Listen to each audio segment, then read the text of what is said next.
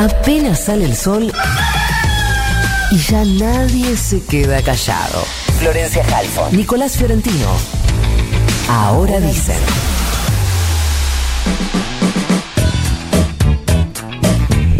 Hace mm, unos meses, Sí, en este mismo programa, creo que tres meses. tres meses, Sí, o dos y pico. Este mismo programa, Nico Fiorentino le consultó al ex senador Federico Pinedo si eh, mm, le parecía que este año la inflación podía ser tanto menor que la del año pasado, pensando en un 32-33%, y la respuesta del ex senador fue algo así. Si pasa eso, yo voy y te doy un beso en cámara. Estamos en 30,9 de Sí. inflación, nos falta la de diciembre. Sí.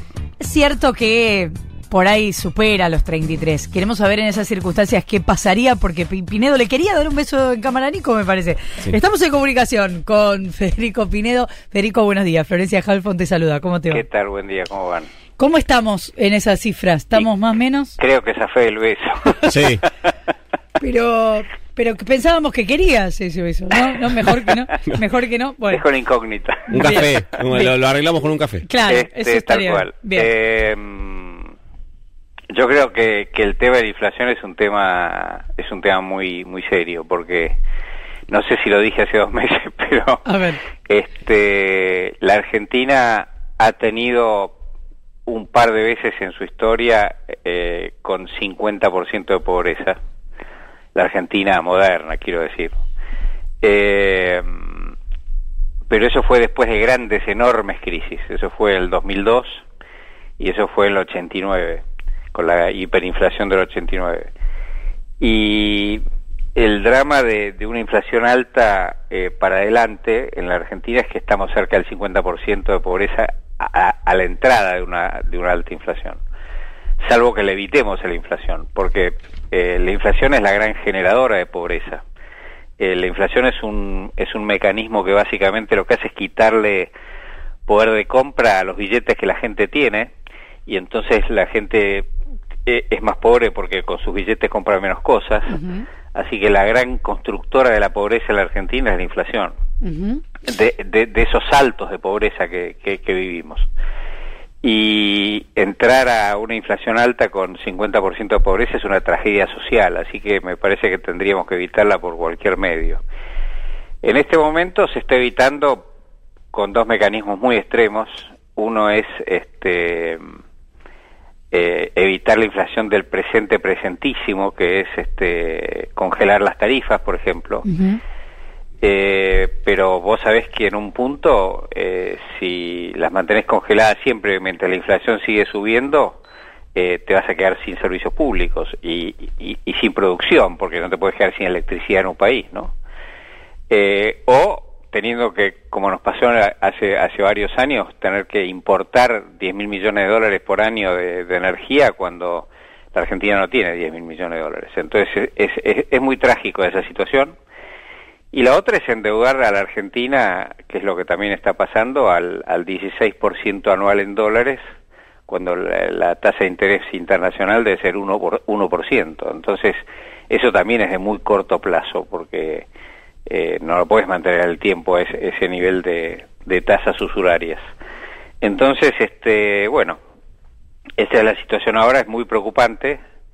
Yo sigo creyendo lo mismo que hace bastante tiempo, lo mismo que creía en el- durante nuestro propio gobierno, que había que, hacer un plan de estabilización este, para, para, para cortar con las expectativas y cortar con la inflación. Este, y bueno, eh, en eso estamos. La verdad que no estamos muy bien. Este, los números ahora están, están como reprimidos, de alguna manera por suerte, porque no hay una sensación de desbande, que eso es muy, muy, muy importante para Argentina y para todos nosotros. Así que es una situación muy difícil. Eh, Federico, hay un planteo que hicieron los gobernadores hace no mucho y que un poco divide al oficialismo, que tiene que ver con la posible suspensión de las PASO el año que viene. Algunos lo plantean por razones epidemiológicas, otros por las PASO en sí mismas, por cómo son. ¿Qué pensás de la posible suspensión de las PASO el año que viene? Pienso que es muy negativo Este, pienso, siempre hay que ver a quién le conviene qué cosa, ¿no? Eh, pienso que a quien piense hacer una lista con la lapicera, o sea, poniendo que alguien tenga un poder que le permita hacer la lista como quiera, sin consultar con nadie, ¿no? Eso en política le llamamos a hacer la lista que el, que tiene la lapicera, el, que, el, que, hace la lista él solo en su casa. Eh, a ellos les conviene que no haya internas ni nada, lo hacen en su casa y listo, ya está. Eh, eso lo que lo que hace es, dificultar mucho el, que, que se una la gente de un partido político atrás de una de una propuesta porque no te, no hay muchos incentivos para para militar, para trabajar, para esforzarse, para producir eh, em, cosas buenas en política y demás. Si después un, alguien con la lapicera te, no, no, te pone en ningún lugar este, y no puedes este, militar realmente en una función pública. Entonces, eh, los que tienen el poder un intendente, un gobernador, por ahí le conviene eso, porque él unifica con su poder estatal, pero a la oposición definitivamente no. Este, eso yo, las internas me parece que son lo que han permitido a, al gobierno ser gobierno, por ejemplo, cuando eran oposición. Entonces, porque ellos se han juntado de diversos eh, grupos de, de, de, lo que hoy es el oficialismo, que antes no lo eran, este, y participaron en una, en una confrontación interna y se distribuyeron lugares y demás y, fueron para French y bueno, y acá están. este, así que a mí me parece que es muy negativo cambiar las reglas de juego. Es como decir al minuto 20 del segundo tiempo, bueno, ahora eh, un partido se la puede llevar con la mano eh, 30 segundos, entonces el tipo la meten con la mano, ¿viste? Sí. no, no, me parece que eso es es realmente muy negativo. ¿Qué tal, Federico? Nico Fiorentino te saluda. Eh, hay... Yo tengo otra teoría sobre política, además. ¿Qué es cuál? Una, una teoría un poco rara, difícil de entender probablemente para muchos, ¿no? Yo creo que es muy bueno para la Argentina que haya un oficialismo unido. En ese sentido, el acto de, de La Plata del otro día, que yo no estuve nada de acuerdo con el contenido, pero me parece positivo saber que el oficialismo está trabajando unido, o sea que hay un poder que gobierna la Argentina que está unido y no eh, anárquico. Eso es, bueno para la Argentina. Pienso exactamente lo mismo de la oposición. Yo pienso que la oposición unida le da una, una alternativa al gobierno, le da un interlocutor al gobierno y le da una estabilidad a la Argentina. Si ninguna de esas dos cosas existieran, estaríamos como que se vayan todos con en un lugar sin poder tomar decisiones eh, en medio de una crisis enorme. Así que yo creo que tienen, como dice la Constitución, estar fortalecidos los, los partidos, estar fortalecido el oficialismo y estar fortalecida la, la, oposición. Eh, Federico, eh, eh, no recuerdo, así que te lo voy a preguntar al aire. ¿A vos te tocó como legislador votar la reforma electoral que instaló las primarias? No solamente me tocó votar, sino que fui creo que el primero que propuso un proyecto, si no soy el primero de haber sido por ahí, eh, de primarias abiertas, simultáneas y obligatorias. ¿Y cuando se votó la ley, cómo la votaste? Y a favor, si era un proyecto que yo, había hecho. Porque, eh, corregime vos si estoy equivocado, pero eh, me parece que el PRO como bloque no había votado a favor de la, de la reforma. ¿De las primarias? ¿Sí? Sí, bueno, no sé si en ese momento existía el, el PRO, eh, no me acuerdo en qué año fue eso. Y sí, fue después de... Fue en el año... compromiso para el cambio? En 2010. ¿En qué año era? No, las primarias, la, la, reforma electoral se instaló durante el gobierno de Cristina Fernández de Kirchner en 2010. No, sí, éramos, éramos, éramos PRO y, pero, pero definitivamente voté a favor. Lo, lo, que puede haber pasado es que nosotros hayamos tenido un dictamen eh, con alguna cosa diferente. Eso la verdad que no me acuerdo. Viste que los bloques por ahí están de acuerdo con una cosa pero quieren cambiar un punto y entonces por ahí es un dictamen y votas por tu dictamen. Pero es un tema técnico, pero definitivamente estamos de acuerdo con, con la propuesta que, como te digo, fue una iniciativa mía, eh, antes de ser una iniciativa del gobierno. Hablando con eh, muchos consultores, analistas, gente de, eh, de encuestadoras, llegué a un lugar común, una idea que quiero compartir con vos, y es que muchos coincidieron la idea de que la alianza que pierda las elecciones el año que viene se quiebra. ¿Coincidís con esa lectura? ¿Quién dice eso? Eh, gente que cobra no. un montón de gente que le saca un montón de plata a los partidos políticos Claro. en general, Federico. es gente que, que, que cobra de eso, de decir ese Sí. tipo de cosas. Eh, primero, nadie nadie puede saber eso, Sí. ¿no? Eh, Si algo se va a quebrar o no. En, en, en política democrática, eh, ganar o perder es lo que te puede pasar, con lo cual, si alguien dice, si Sí. pierdo, rompo, este bueno, quiere decir que que no estaba haciendo política democrática, sino que estaba haciendo un rejunte para apropiarse del poder. bueno, pero no, no, no comparto eso. Eh, No, reci- no recién citabas el acto del Frente de Todos en la, el Estadio Único de La Plata. Hay como dos eh, lecturas que surgen desde la oposición sobre la situación actual del gobierno. Una que dice que eh, gobierna Cristina Fernández de Kirchner y otra que dice que Cristina Fernández de Kirchner eh, condiciona al gobierno de Alberto Fernández o lo critica duramente como por ahí eh, vimos.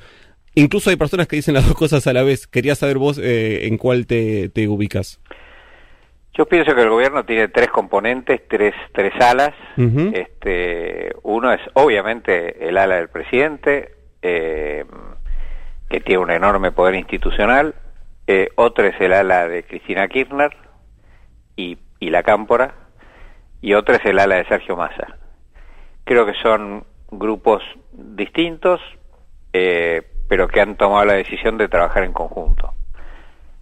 Eh, me parece que frente a, a momentos de, de mucha eh, duda que hubo en los últimos tiempos sobre cuán juntos estaban, eh, de hecho pasaban mucho tiempo sin que uno de los sectores se viera con el otro, por ejemplo la presidenta con, con el presidente, la expresidenta con el presidente.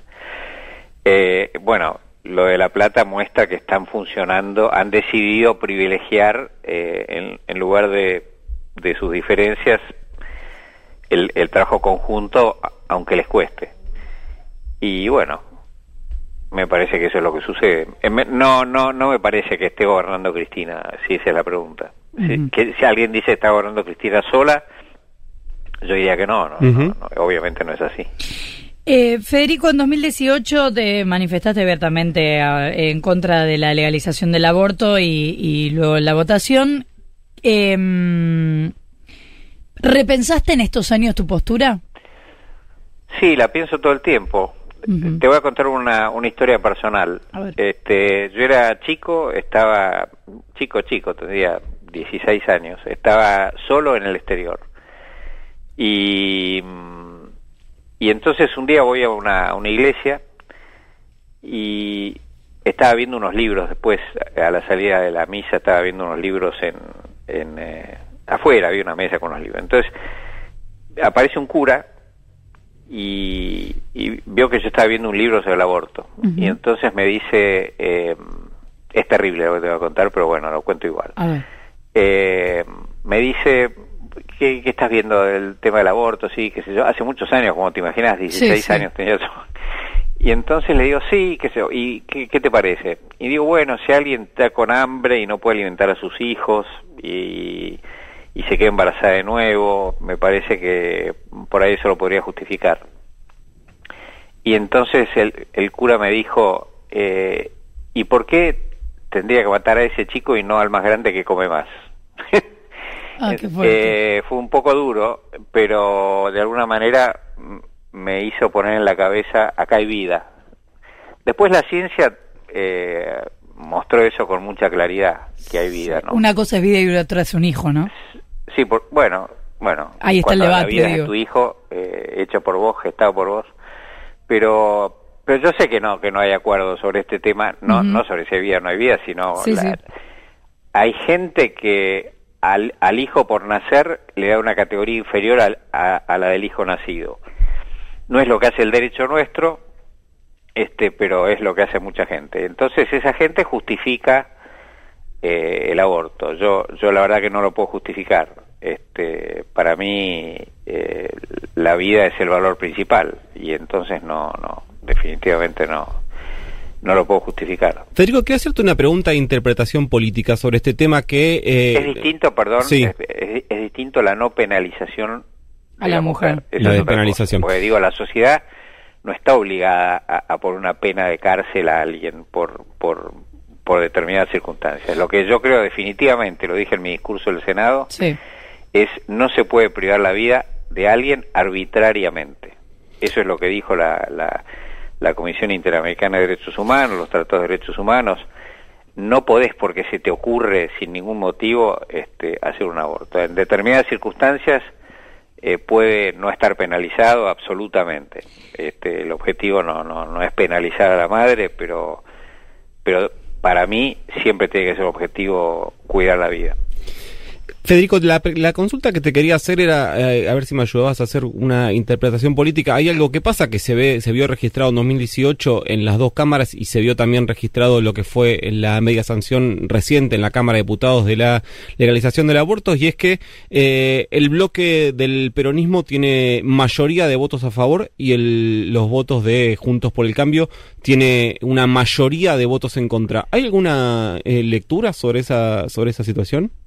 No, es un tema de libertad de conciencia. Este, estamos hablando de las valoraciones principales que tienen las personas que discuten cuáles son las valoraciones principales para la convivencia que tiene que tener un país. Eso, es lo que estamos, eso es lo que estamos discutiendo. Entonces, en ese contexto, ¿cuáles son las valoraciones principales que tienen las personas? Hay libertad de conciencia, los dos partidos han dicho lo mismo. Eh, los números son bastante impresionantes. Eh, el, el PRO, por ejemplo, el 70% de sus diputados votó en contra de la legalización del aborto. Sí. El Frente, el, el frente de Todos votó el 70% a favor de la legalización del aborto. El radicalismo más o menos por la mitad. Eh, refleja valores, sí, refleja valores. Eh, estaba buscando el textual que ahora no lo encuentro porque eh, para, para no dejarlo dicho así, porque el otro día en, la, en el debate de comisiones se aclaró respecto a los tratados internacionales esta discusión, porque la sensación a veces que da es que los senadores, ahora no tenés esa responsabilidad, pero digo, que los senadores a veces eh, están en comisiones, pero no importa lo que se diga ahí, o sea... Sí, a veces pasa eso, sí. ¿No? Como si, si hay información ahí que, que se da, incluso en senadores que están presentes en esas comisiones, después en, en el recinto pueden llegar a sostener algo distinto de lo que se dijo ahí, aunque lo haya dicho un especialista, o sea, no nunca es como no algo que incorporan. Por eso te decía si habías en este, repensado. en este tema se cruza otro otra cuestión que es que en, en las provincias de en muchas provincias del interior de Argentina, bueno, todas las provincias son del interior de Argentina, las provincias más del norte de la Argentina, eh, hay una mayoría muy marcada de gente que está en contra de la legalización del aborto y entonces los representantes de esa provincia se ven en una dificultad, pues están hablando de un tema personal, pero también la gente los votó, entonces eh, tienen una crítica muy fuerte en sus propias provincias los representantes del pueblo de esas provincias, entonces ahí eh, hay algunos legisladores que, que, tienen dudas entre su propia posición personal y su deber de representar a la gente que los votó, entonces bueno, eh, es un, es, por eso es un tema complejo el, el, tema de las votaciones del aborto. Federico Pinedo, ex senador, ex presidente del Senado, ex presidente provisional de la Argentina, también podemos decir. Eh, y ex casi besador de Nico Fiorentino al final. Sí. ¿Va a ser candidato Pinedo el año que viene? O sea, algo que no sea ex. claro, por, a eso, futuro. Por eso le pregunté, ¿va a ser candidato o, quiere ser candidato? La verdad que no sé, la verdad que no sé. Estoy empezando a. O no le podemos hablar no de la información, sino el deseo. Seis años de, de Congreso Nacional, de lo que yo considero servicio público. Tengo que reconstituir un poco mi, mi, situación eh, personal, así que. Eh, y económica, así que estoy trabajando, no, no, no tengo previsto ser candidato a nada, pero, pero bueno, siempre estaré en la política y colaborando en lo que pueda y en donde sea necesario, así que eso no sé. Federico Pinedo, entonces, eh, gracias por habernos atendido y feliz año. Un abrazo, igual. Un abrazo. Nueve minutos para las nueve. Creo que esa fue el beso. Flor Halfon. Nico Fiorentino. Fiorentino. Ahora dicen Futuro.